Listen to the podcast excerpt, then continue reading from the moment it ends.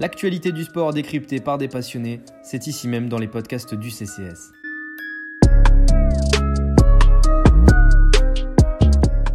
Bienvenue à toutes et à tous les amis, on se retrouve puisque ça y est, le play-in en NBA se lance. On attendait ça depuis assez longtemps puisque bon, c'est la première année qu'on voit ça, donc en plus on va pouvoir bien le critiquer si on est contre, on va pouvoir bien le défendre si on est pour. Euh, en tout cas, voilà, on est la saison régulière est terminée, on est dans une phase de post-season, ça y est, c'est donc officiellement lancé. On a deux affrontements à vous, euh, à vous briefer euh, qui auront lieu dans la nuit de mardi à mercredi ce sera donc les Wizards de Washington qui vont se déplacer du côté des Celtics de Boston. Ce sera à 3 heures dans la nuit donc de mardi à mercredi. Et les Hornets se déplaceront aux Pacers un petit peu plus tôt. C'est un peu plus accessible pour le public français que nous sommes. Minuit et demi euh, cette fois-ci. Donc toujours dans la nuit de mardi à mercredi. Pour m'accompagner dans ce brief donc complet du play-in de la conférence Est, j'ai le plaisir d'être avec Thomas de la rédaction CCS, euh, de la rédaction basket du CCS. Salut Thomas. Salut Clément, comment tu vas? Bah, très bien, j'espère que toi aussi, tu es chaud pour, euh, pour, débriefer, pour briefer ces matchs? Super chaud pour parler du, du play-in de l'Est et, et, tu sais tout l'amour que j'ai pour la conférence Est. Donc je suis très très chaud. Il nous a dit avant le podcast hein, sur la conversation dédiée, il a dit de toute façon le champion sera à l'Est. Donc voilà, je vous laisse, euh, vous laisse imaginer de quelle franchise il parle. Est-il supporter de cette franchise? Je ne sais pas, peut-être. Mais on verra. possible. J'en ai donné deux. Donc, euh, c'est vrai, c'est vrai. Ce soit les Bucks, soit les, soit les Nets. Voilà, à vos pronos pour savoir quelle franchise Thomas supporte. On a donc deux, euh, euh, deux, deux, matchs pardon, à, analyser. Le premier donc entre les Washington Wizards et les Celtics. On va commencer par cette rencontre-là. J'ai pris quelques stats avant, le, avant, avant, ce, avant ce, ce petite, cette émission. Thomas, j'ai vu que Bradley Bill était à 41 points de moyenne contre les Celtics. Alors, encore une fois, l'échantillon, il n'est pas monstrueux puisqu'on est sur 2 à 4 matchs maximum hein, entre ces équipes-là. Le duo Will, pardon, Bradley Bill Westbrook, c'est le duo le plus prolifique de la NBA au niveau des points. Ils sont quasiment à 54 unités par match.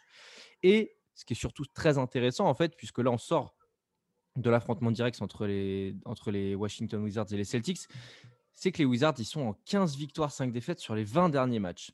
De l'autre côté, on a Jason Tatum qui marche plutôt bien contre les, contre les Wizards. Sauf que le bilan, il est beaucoup moins bon. Il est de 10 victoires pour 10 défaites sur les 20 derniers matchs. Parlons tout, simplement de l'état de forme des deux équipes pour commencer. Thomas, on se rend compte en effet que même si on pourrait mettre les Celtics favoris euh, dans un premier temps, on se rend compte que la dynamique, elle n'est pas du tout la même entre les deux équipes. Bah, c'est clairement, euh, clairement, je pense, la grosse différence euh, à, l'approche du play-in. On se retrouve avec un Washington qui est, qui est juste injouable sur certaines séquences. Le, le backcourt qui est très, très, très, très fort. Tout roule pour eux. On a l'impression qu'ils ont trouvé vraiment leur rythme, ils ont trouvé leur système. Westbrook joue peut-être comme il n'a jamais joué, mm. et je le dis honnêtement, même du, même du temps d'OKC, je n'ai pas souvenir qu'il fait aussi bien jouer son équipe. Euh, on pourrait parler de son, de son côté playmaker ou pas, mais il joue bien et il rend les autres meilleurs. Bradley Bill, c'est un scoreur fantastique. Dans quel état de forme il sera Ça, c'est la question, parce qu'il revient de blessure. Est-ce qu'ils ne l'ont pas fait reprendre un peu tôt?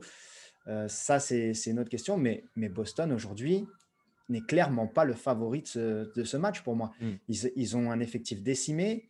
Ils vont avoir du mal à défendre sur les deux extérieurs adverses parce que Jalen Brown ne sera pas de la partie. Euh, Evan Fournier n'est pas connu comme étant un gros défenseur et Marcus Smart ne peut pas tout faire et je le trouve un peu moins bien cette saison. Donc vraiment, gros avantage à Washington sur, euh, sur ce secteur de jeu-là, en tout cas. Hmm. Mais pour toi, oui, la, dynamique, elle est, euh, elle est euh, fondamentale à tous les niveaux. Là, sur, ce, sur cette rencontre-là, tu, ne te dis pas, bon, là, c'est un format de match différent, même si c'est un affrontement direct et qu'ils sont encore dans la dynamique de la saison régulière. Est-ce que tu te dis pas, le format playoff avantage peut-être plus les Celtics, ce qui équilibrerait un peu les choses? Alors, oui et non, parce que les Celtics, aujourd'hui, dans leur équipe, combien de joueurs sont habitués à ces joutes-là? Il y, en a, il y en a certains, mais des gros matchs euh, à intensité. Et eh ben, on prend le banc des Celtics. Il n'y a peut-être pas un joueur qui est, habitué à ces choses-là. C'est trop inexpérimenté. Washington, ils vont avoir des, des Robin Lopez qui sont capables de faire la maille sur certains, sur certains gros duels. Bradley Bill, c'est pas un gars qui choke dans les grands rendez-vous. Westbrook, on connaît son côté un petit peu justement euh, choke euh, dans les gros matchs, mais cette saison, je le vois pas du Sa dynamique mentale est totalement différente à Westbrook. Et donc, euh, peut-être que, enfin, on aspire en tout cas à avoir un Westbrook qui sera dans la continuité de sa saison régulière fantastique.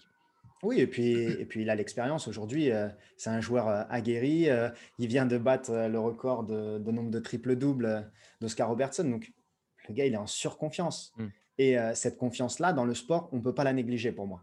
C'est fondamental. La confiance fait partie du, sport et, et, et c'est comme ça qu'on va chercher des, des, gros matchs et des titres. Donc, pour moi, gros avantage Washington dans la dynamique. Mmh. C'est marrant que tu parles de, confiance, puisque les deux, trois dernières saisons, on parlait des Celtics arrivant en playoff qui se qualifiaient, ils étaient autour de la 4-5e place. Et on se disait, euh, cette équipe manque un peu de confiance, justement, alors que oh, tu te rends compte au final que la dynamique était largement meilleure à cette époque-là. Euh, ils, étaient, ils avaient un bilan qui était beaucoup plus positif, etc. Et, euh, et on se disait quand même, les Celtics manquent un petit peu, il manque un petit truc tu sais, pour aller titiller les Bucks à l'époque, les, Philadelphie ou même donc du coup Toronto il y a encore pas si longtemps que ça. Et tu te dis aujourd'hui en fait que cette équipe-là, elle est bah, elle est pas, elle manque pas de confiance. Objectivement, elle est carrément dos au mur. Est-ce que tu penses qu'une équipe dos au mur comme celle des Celtics peut se révéler à court terme, puisque on imagine que même si les Celtics vont en playoff, les aspirations vont pas être dingues. Est-ce que dos au mur, vraiment à l'ego, on peut pas avoir un, une équipe qui se, qui se, qui se redécouvre peut-être ou qui se découvre au final C'est possible, c'est possible. Maintenant, j'y crois pas du tout. Moi, personnellement, j'y crois pas du tout. C'est aujourd'hui, ils sont bourrés d'incertitudes justement. C'est quel est leur 5 majeur? Qui est capable de me donner le 5 majeur des Celtics à l'approche du play-in? Personne. Je pense que on ne sait pas qui va commencer et qui ne va pas commencer. Euh, Evan Fournier était venu pour être un sixième homme de luxe. Aujourd'hui, il se retrouve à être un titulaire qui fait euh, qui prend des shoots extérieurs. Enfin, moi, je ne comprends pas le plan de jeu des Celtics aujourd'hui. La raquette, euh, c'est Tristan Thompson qui va débuter ou est-ce que c'est Robert, euh, est-ce que c'est Robert Williams? On, ne sait pas.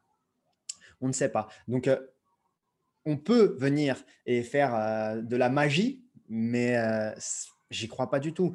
C'est n'est pas possible. Tandis que Washington arrive avec ce côté, on sait ce qu'on vaut, on est sûr de notre force. Et je suis sûr que Washington se dit, qui valent bien plus qu'un play-in même. Donc c'est ça qui est mmh. intéressant. Mmh. Est-ce que tu penses aussi que, que Brad Stevens va rester dans sa, continu... dans sa, dans sa logique en playoff de beaucoup s'adapter tu sais, à son adversaire et de proposer des cinq majeurs qui diffèrent un petit peu? Peut-être, pourquoi pas, je ne sais pas, titulariser un Semi Ojeley en poste 3, décaler Jason Tatum poste 4 pour avoir un affrontement direct, pourquoi pas, euh, avec Rui Hachimura euh, qui, voilà, avec, avec ses qualités défensives et euh, laisser donc Tristan Thompson euh, un petit peu euh, dans un rôle déboire contre Robin Lopez. Est-ce que tu penses voilà, que, que dans l'adaptabilité des Celtics, on peut aussi, pourquoi pas, retrouver un petit peu, un petit peu bah, de, de bienfait dans le jeu, tout simplement? Isoler un joueur sur le corner, tu vois, par exemple, pour donner plus d'espace pour Jason Tatum, qui de toute façon, voilà, c'est lui qui va être responsabilisé. Hein, on attend un Tatum game là sur ce match-là. Est-ce que voilà, tu penses que cette équipe peut, peut avoir les armes pour justement mettre Tatum dans les meilleures conditions? Oui, ils ont, ils ont les armes parce qu'ils ont quand même des joueurs de qualité. Hein, mais euh, tu parlais déjà de, de Robin Lopez euh, dans le secteur intérieur des Wizards. Je pense qu'il ne va même pas débuter et qu'on va assister à Alex Len plutôt, oui, Alex Len, oui, euh, qui, qui, qui, favorisera même pas forcément les Celtics parce que en face, qui on lui oppose? Franchement, c'est là, en discutant, on voit que personne n'a de certitude euh, sur, euh, sur les Celtics. Je ne vois pas ce que Brad Stevens peut faire. Il peut s'adapter, comme tu dis. Sur un match, tout est possible. Mais il ne peut pas faire des miracles. Euh, là, c'est à la vie, à la mort, du coup. Alors, certes, c'est le 7 contre le 8, donc ils auront une deuxième chance. Mais quand même, les Wizards, ils vont rien laisser passer. On l'a on vu d'ailleurs cette nuit où ils ont été malmenés, mais ils gagnent. Et c'est peut-être ça qui, qui, qui, fait la différence. Boston, quand ils sont un petit peu dans des, dans des mano à mano, ils ne les gagnent plus les matchs. Ils ne les gagnent plus. Et Tatum, il ne peut pas tout faire tout seul. À un moment, euh, quand euh, les Wizards vont réussir à s'adapter défensivement, eh ben, il va falloir que quelqu'un d'autre euh, sorte, tire son épingle du jeu. Alors j'espère que ce sera Evan Fournier, le côté un peu cocorico du, du, match, mais et qui est très en forme. Mm. Mais je ne sais pas si tu as vu un petit peu l'utilisation d'Evan Fournier. Il est beaucoup moi, je en reconnais... shoot. Il n'est est pas du tout dans le même rôle qu'Orlando. Ouais. Hmm. ouais, à l'extérieur. Moi, ça, typiquement, c'est mésestimer les, les qualités de ton joueur. Si tu ne connais pas, en fait, la personne que tu recrutes. C'est un excellent joueur en, en, drive, en un contre un. Il est très fort. Pourquoi aujourd'hui, il n'y a, il y a, il y a plus ces choses-là? Donc, c'est tout ça que, qui m'intéresse du côté de Brad Stevens. Et on sait qu'il s'est aussi parfois fait out-coacher en playoff. Donc, on sera ah, très Scott Brooks en face quand même. Hein. C'est pas non plus. Ça, ça, va, ça va. Disons que l'opposition, on a, connu, on a connu pire pour lui. Voilà, c'est ça. C'est ça. Est-ce que, bah, justement, restons sur, sur Evan Fournier. Moi, ça m'intéresse.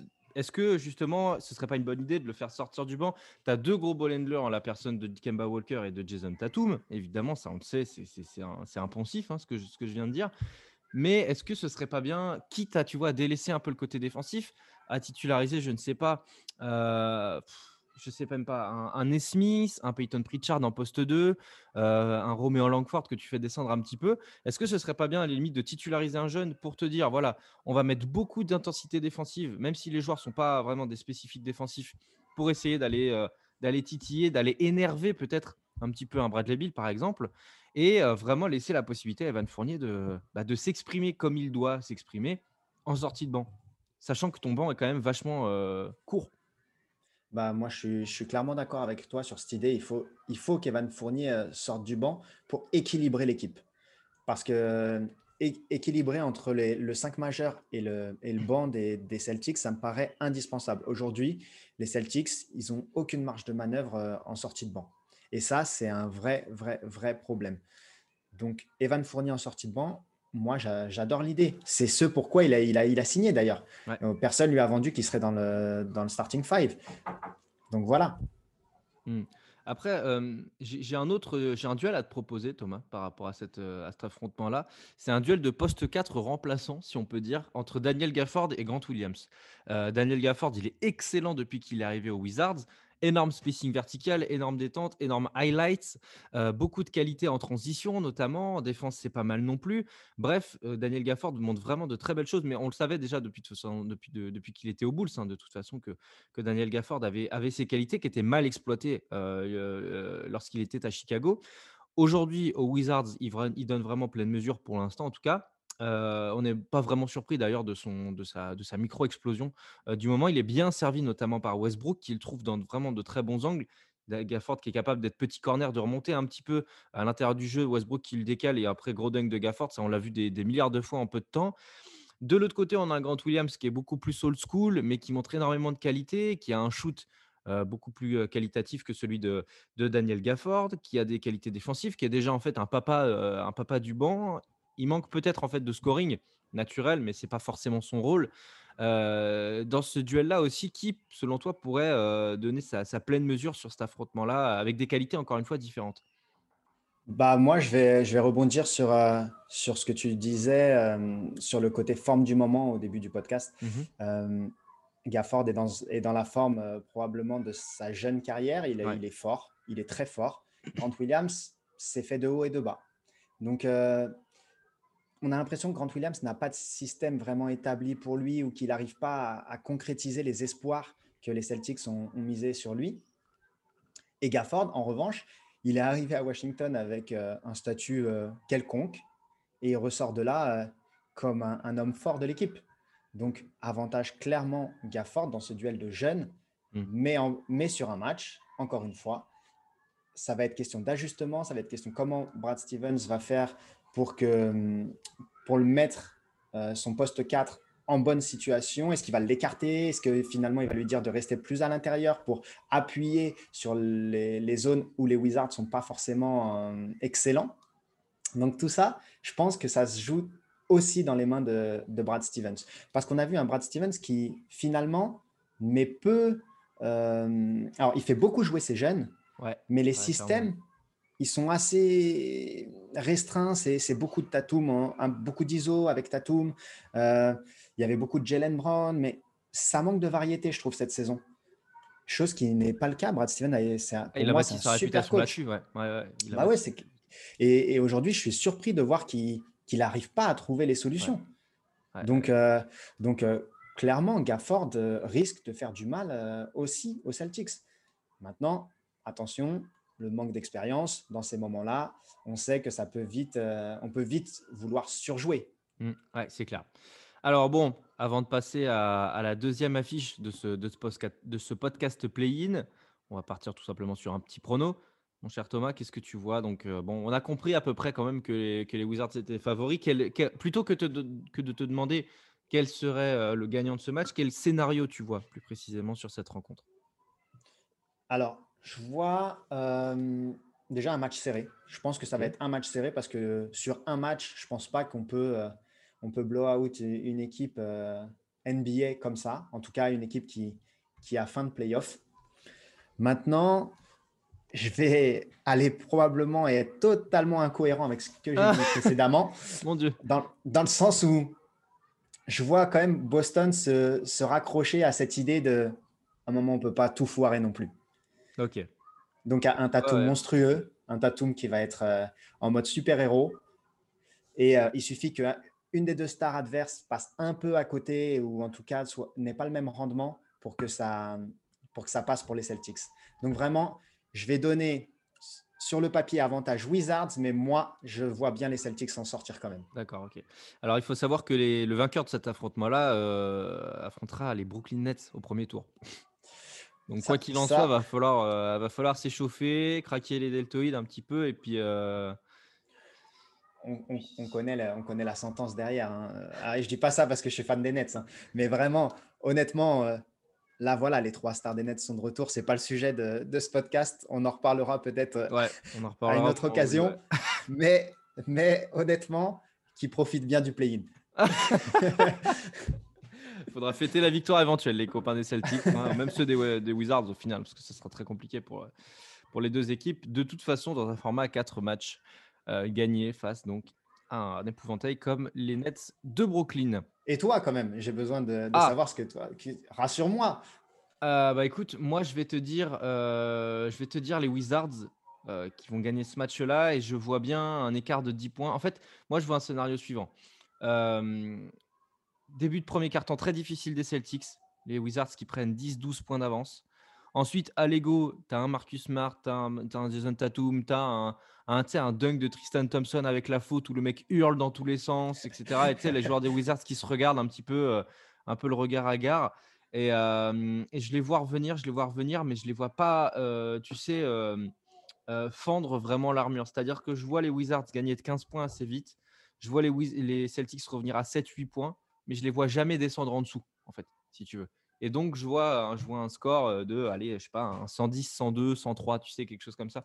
Vraiment, les Celtics qui, qui sont dans leur dynamique, tu vois, enfin, vraiment un, reflet de ce qu'on voit sur les dernières semaines. Les Wizards en pleine forme dès la première seconde. Les Celtics qui se regardent quand il y a une balle perdue, etc. Un avantage certain. Et ensuite, voilà, un, match qui se normalise un petit peu. Et, un scénario, bah, en fait, ce serait le scénario le plus frustrant possible pour les Celtics, en fait, j'ai l'impression. Ouais, c'est clair. C'est clair. C'est un peu le scénario que je vois. Ah, là, il faut préparer, euh, chers, chers auditeurs, préparer les montages parce que ça sent, le rêve, ça sent presque le rêve prémonitoire quand tu nous l'as décrit. J'y étais, j'y étais dans le match. Je me demande si j'en ai pas rêvé cette nuit d'ailleurs, euh, avant le podcast. Donc voilà un petit peu le, scénario que je vois sur cette rencontre. Franchement, si j'ai raison, euh, bah, je serais un peu triste quand même pour les Celtics, parce que ce serait le scénario terrible. Mais petit point contextuel, donc le numéro 7 affronte le numéro 8, donc Boston contre les Washington Wizards. Le, numéro, enfin, le vainqueur de ce match-là est directement qualifié en playoff donc face aux Nets de Brooklyn. Le perdant de ce match-là affrontera le vainqueur de Pacers Hornets, donc qui est la deuxième preview que l'on va ouvrir dans ce podcast. Et ben là aussi, on a un affrontement entre deux équipes qui sont dans des dynamiques assez différentes, même si les deux sont quand même pas glorieuses en ce moment. On va pas se mentir. Bah, c'est simple, hein, de toute façon, les, Hornets, donc en l'occurrence, les Hornets se déplacent à Indiana pour ce match de play-in. Évidemment, l'équipe qui perd cette rencontre ne sera pas qualifiée pour les playoffs. Ça me paraissait assez évident, mais je le dis quand même. Les Hornets sont dans une forme terrible, 6 victoires sur les 21 derniers matchs et euh, les Pacers sur les 18 derniers matchs sont à 8 victoires, 10 défaites. C'est à peine mieux, mais c'est quand même un petit peu plus correct pour la franchise de l'Indianapolis que dire sur cette rencontre d'un point de vue stat Les Hornets ce sont la cinquième équipe au niveau des passes décisives en NBA. On le savait de toute façon, hein, c'est une équipe beaucoup plus flashy que les années précédentes. C'est une équipe qui fait partie des équipes les plus fun à voir jouer cette année, parce que justement, il y a une grosse, distribution du ballon, de grosses responsabilisations par à peu près tous les joueurs, notamment du 5, à l'exception de Cody Zeller. c'est une équipe vraiment qui est fun, qui est jeune et qui, qui space pas mal sur le jeu. De l'autre côté, on a une équipe des Pacers qui euh, perd très peu de ballons. La preuve, hein, c'est la quatrième équipe euh, au ratio euh, passe décisive turnover en NBA. Donc, c'est une équipe qui a quand même une base assez saine dans la circulation du ballon. Mais on sait que l'idylle avec Björn Grun est quand même passé depuis très très longtemps. Il y a des grosses tensions en interne. On se rappelle, tu sais, du, du entre Goga Bitadze et l'assistant coach de Mike Björn justement, il n'y a pas si longtemps que ça. Je crois que c'était la semaine dernière. C'est ça, c'est ça. Ça a apporté un peu de gaieté à la, saison. Un peu moribonde. moribonde ouais. des, des, Pacers. Donc voilà, on a deux équipes qui sont pas du tout, du tout, du tout dans le mood playoff actuellement. Il euh, faut dire que dans la conférence Est, euh, en fait, euh, le mood playoff il s'arrête à Washington 8e. Hein. Il n'y aura pas de play-in, personne n'aurait râlé sur la 9e place des, Pacers. Que dire sur cette rencontre, donc, si ce n'est que bah, ça nous promet quand même un, spectacle qu'on espère assez satisfaisant, quoi. C'est ça. Bah, après, moi, je vais juste rajouter une stat que j'aime pas tellement, euh, en tout cas qui n'a peu de valeur, qui a que très peu de valeur à mes yeux en, playoff, mais euh, les Hornets ont battu deux fois les Pacers et les Pacers n'ont gagné qu'une rencontre face aux Hornets. Donc, euh, petit avantage dans les têtes, on va dire. Mhm. Maintenant, encore une fois, comme pour Boston, Indiana, c'est ce manque de certitude le problème. C'est Aujourd'hui, qu'en est-il de, la blessure de Miles Turner? Est-ce qu'il va revenir, pas revenir? On n'a pas d'infos euh, spécifiques, on ne sait pas trop ce qu'il en est. Brogdon, il a un peu disparu des radars, alors qu'il fait une saison quand même euh, de haut niveau. Mhm. Plus régulière que l'année dernière, ouais. Hmm. Beaucoup plus régulière, et puis on sent qu'il bah, a quand même les clés du jeu euh, les clés du jeu des Pacers, sa relation avec Sabonis, et, elle est excellente. Mm. C'est les deux têtes pensantes, c'est des gros, gros cuits basket. Donc, euh, ça aide et ça, et Caris Levert explique aussi. Qui Caris Levert qui est arrivé. Euh, sur un ah, c'est clair, aussi. C'est clair. Alors, c'est un autre style, mais c'est vrai que, alors, bah, voilà, encore une fois, je reviens à mes nets, chérie, mais, mais, mais euh, Caris Levert, c'est un joueur qui, vraiment, ça m'a ça fait chier de le voir partir. Mm. C'était c'est un joueur fantastique, fantastique est beaucoup plus, euh, beaucoup plus euh, fort, je pense, que ce qu'on imagine. Beaucoup plus polyvalent, moi, je te dirais plus, parce que euh, le, le, commun des mortels penserait peut-être que c'est qu'un shooter unique, tu sais, un mec qui est un ball handler qui va créer pour lui.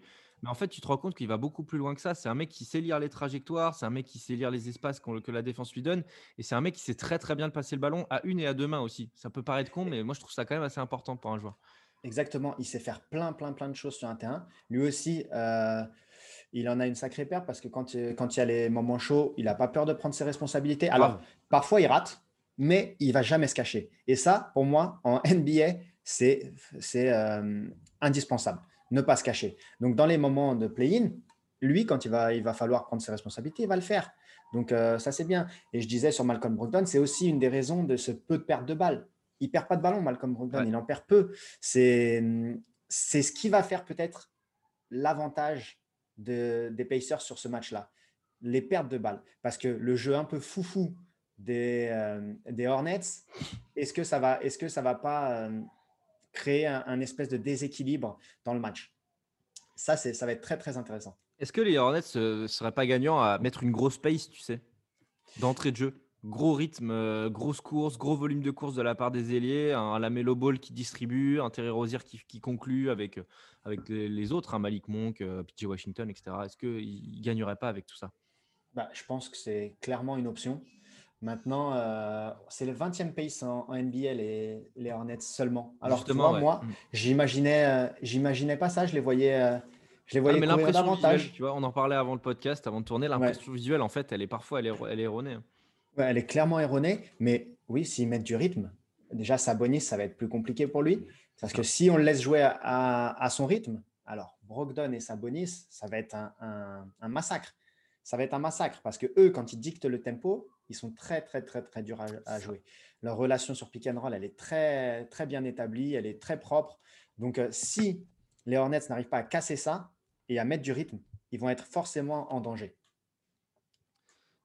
Autre question peut-être sur la profondeur de l'effectif actuel. En tout cas, euh, les Pacers, ils donc manquent à l'appel. Miles Turner, Jeremy Lamb, Aaron Holiday, euh, Malcolm Brogdon qui n'a pas joué le dernier match, euh, TJ Warren évidemment qui a loupé, qui a loupé toute la saison, si je ne dis pas de bêtises, qui, a joué un petit peu en début de saison je crois, mais, mais qui a loupé 80% de la saison, le pauvre.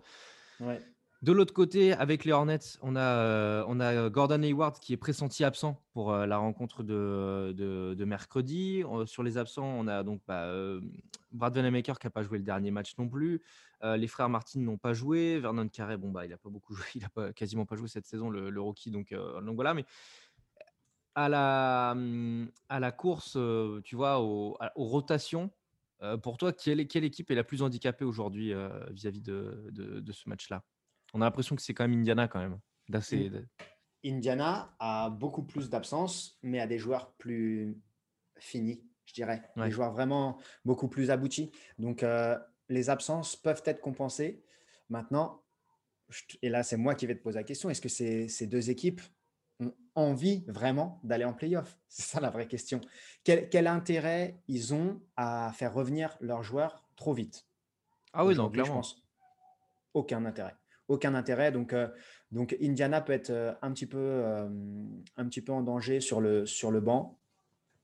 Mais, mais je pense qu'il va, il va j'arrive pas à dire son nom, le coach des, Pacers, ouais, Björkgren, il va avoir du mal à, faire jouer moins de 35-36 minutes euh, ces, gros, ces gros joueurs. Donc, euh, il va les cramer.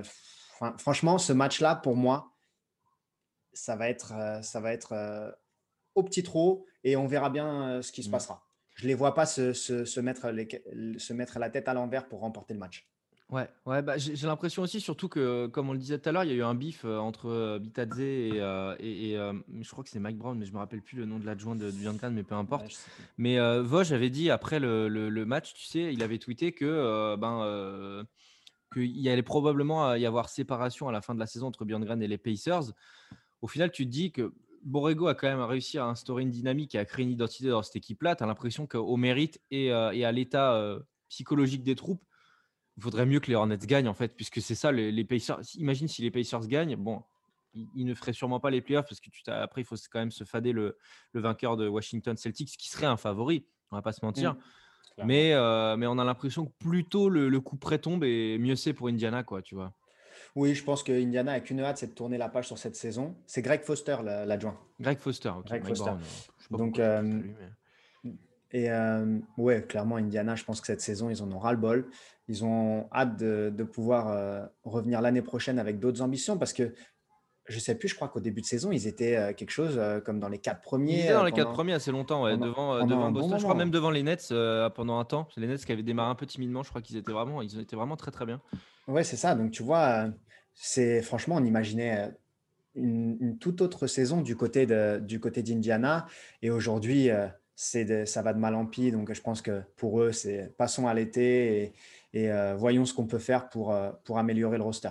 Mmh, donc, euh, clairement, je souhaite en tout cas aux Hornets d'aller d'aller au play-in au tour suivant pour se faire vraiment la main. C'est des jeunes joueurs, ils ont besoin d'expérience, ils ont besoin d'aller d'aller goûter à ces joutes-là pour, pour grandir. Mmh. Et puis la curiosité. Ouais, ouais, complètement. Ce que je voulais te poser comme, euh, comme dernière question sur cet affrontement, une question assez subjective. Pour toi, c'est qui le, meilleur joueur de cette double de cette confrontation? Pardon. Clairement, dans cette Ce qui confrontation, peut avantager une des deux équipes, hein, de toute façon. Hein. Et clairement, je pense que ça va l'avantager. Je pense que c'est Sabonis. Ouais.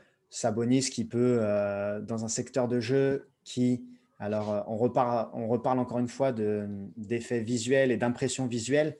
Le secteur intérieur des Hornets me paraît un peu limité et va avoir du mal, je pense, face à Sabonis. Sabonis est clairement le meilleur joueur.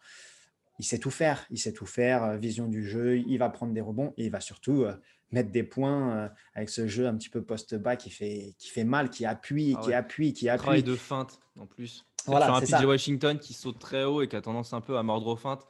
Moi, je vois vraiment leur faire, il va leur faire la bachata hein, dans la raquette. Ouais, c'est ça, c'est ça, c'est ça. Donc tous les intérieurs, je pense que personne va réussir à défendre sur lui. Euh, bah, on enchaîne hein, de toute façon. Pronostic donc sur cette rencontre. Pronostic plus scénario. Moi, j'aime bien aussi savoir euh, comment les, gens euh, voient le match un petit peu avant qu'il soit joué. Alors, j'imagine des Hornets conquérants. Je vois une équipe qui a envie. Une équipe qui a envie, mais une équipe qui qui va clairement pas y arriver. Terry Rozier va, à mon avis, va prendre beaucoup, beaucoup, beaucoup de systèmes à son compte. Mais je le vois justement, lui, passer un peu à travers. T'as peur qu'il y ait trop d'ISO? je, pense que ça va être. Ouais, voilà. Il, mmh. il, avait cette tendance, même à Boston, en sortant du banc, à, vouloir de temps en temps en faire un peu trop en contre un, à jouer l'ISO. Et, et, ça peut lui jouer des tours. Alors que Washington, euh, Washington alors que les Hornets, s'ils si, écartent un petit peu, je pense que ça pourrait, ça pourrait aider, euh, écarter Sabonis de la raquette pour essayer de mettre du rythme. Donc voilà. Mais je vois vraiment euh, Indiana prendre la mesure de ce match-là, dicter le tempo et, euh, les Hornets ne pas réussir à mettre ce rythme-là et ne pas réussir à, s'en sortir. Et un Terry donc comme je disais, qui passe un peu à côté de son match. Bah écoute, pour le coup, je te rejoins à 100%. En fait, en préparant l'émission, je me suis dit, les Pacers vont gagner à l'expérience, même si ce c'est pas une équipe archi expérimentée, mais, mais Brogdon, il a, l'impression qu'il a 20 ans de NBA derrière lui. Sabonis, tout pareil. En fait, tu as l'impression que c'est juste son père en fait, qui est venu dans son corps, mais que l'âme et le QI basket est là depuis les années 90, tu sais. je vois vraiment un petit score. Et, plus tu vas réduire les possessions, plus tu vas réduire tout ça, et plus ça va avantager Indiana, je pense, vraiment. Je vois beaucoup de systèmes, beaucoup de possessions qui vont au terme, un Brogdon qui va aller chercher des lancers francs, Enfin, vraiment, en fait, moi, pour moi, le facteur X, ce sera Malcolm, Malcolm Brogdon. Tu vois. Sabonis, je suis d'accord avec toi. Je pense que c'est le meilleur joueur de la confrontation entre les deux équipes. Mais je pense, je, vois vraiment un Brogdon rayonnant. faut pas oublier ses qualités défensives. Il va faire chier Terry Rozier, il va faire chier la Melo Ball. La Melo Ball sera peut-être éclatant, tu sais, par séquence, avec des passes décisives incroyables, peut-être euh, peut de la réussite à trois points. C'est des matchs pour lui. C'est un, mec qui prend le basket tellement au sérieux, mais avec tellement de détente, de, de détachement à la fois, que ça se trouve, on va avoir un ball game. Est-ce que ce sera suffisant? Je, Vraiment, je pense pas en fait. Euh, j'ai du mal, par exemple, à voir, euh, à voir PJ Washington dominant dans la raquette. j'ai du mal à. Peut-être que. En fait, il faudrait qu'on ait un, un Malik Monk game en même temps qu'un. Ou un Devontae Graham game en même temps qu'un ball game, tu vois. Un truc vraiment. les mecs ont une adresse affolante à trois points, quelque chose comme ça. Mais, mais, mais je, je, vois un Brogdon trop fort pour les Hornets, tu vois. Pour les, ouais, pour les Hornets sur cette confrontation. Bah, c'est ça, ça fait beaucoup de planètes à aligner pour réussir à, sortir, à tirer son épingle du jeu dans ce match-là. Donc, vraiment cette marge de manœuvre, elle est trop restreinte pour, euh, trop restreinte pour les Hornets. Et là, pour le coup, on parlait d'expérience tout à l'heure. Indiana, ils connaissent, ils sont. Je pense que les gars ont même pas de pression, ils viennent tranquilles et, ils savent ce qu'ils ont à faire. Mm. S'ils si mettent les ingrédients, ils vont gagner le match. c'est ça en fait, parce que euh, ça revient à ce qu'on disait tout à l'heure. Est-ce que les mecs n'ont pas envie d'en finir maintenant euh, Ce serait peut-être ce qui pourrait avantager les Hornets aussi, quoi. Oui, c'est clair. Mais on a envie, vraiment, on a envie de voir ces Hornets poursuivre parce que c'est quand même une belle équipe, il faut, faut, faut, le dire. Sur la saison, ils nous ont régalé, ils, jouent bien. Euh, alors, je vais dire quelque chose que, qui, euh, il y a quelques temps, j'aurais jamais pensé dire, mais Borrego a fait du bon boulot euh, avec son, son, son ses trois arrières meneurs. il les fait jouer en même temps. Enfin, c'était assez impressionnant de voir comment il a réussi à, à mettre ça en place. Donc, j'espère pour eux que ça va continuer. Ça rappelle un peu ce que, euh, tu sais, ce que euh, Billy Donovan a fait à la dernière saison avec OKC.